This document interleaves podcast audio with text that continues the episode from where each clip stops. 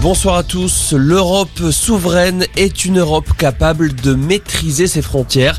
Emmanuel Macron dévoile en ce moment les grands axes de la présidence française de l'Union européenne. Le chef de l'État plaide notamment pour une réforme des accords de Schengen.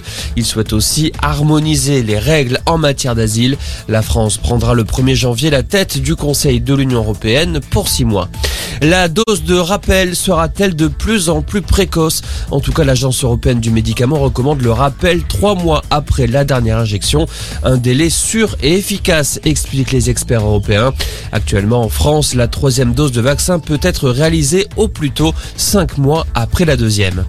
Yannick Agnel interpellé pour une affaire de viol sur mineur. Les enquêteurs ont arrêté ce matin l'ex-nageur français, double médaillé d'or aux Jeux Olympiques de Londres.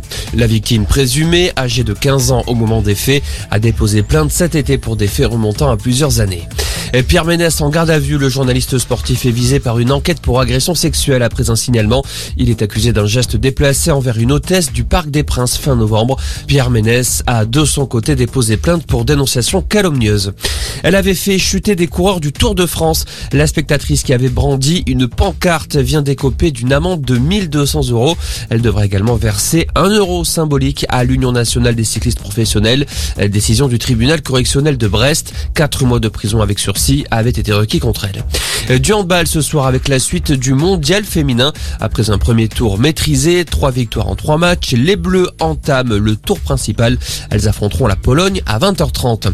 Et puis trois départements de l'Est en vigilance orange pour Avalanche, l'Isère, la Haute-Savoie et la Savoie. Par ailleurs, sept départements du Sud-Ouest sont toujours en orange pour avalanche, pluie, inondation ou crue, des Landes aux Pyrénées-Orientales en passant par le Gers. Voilà pour l'essentiel de l'info. Excellente fin d'après-midi.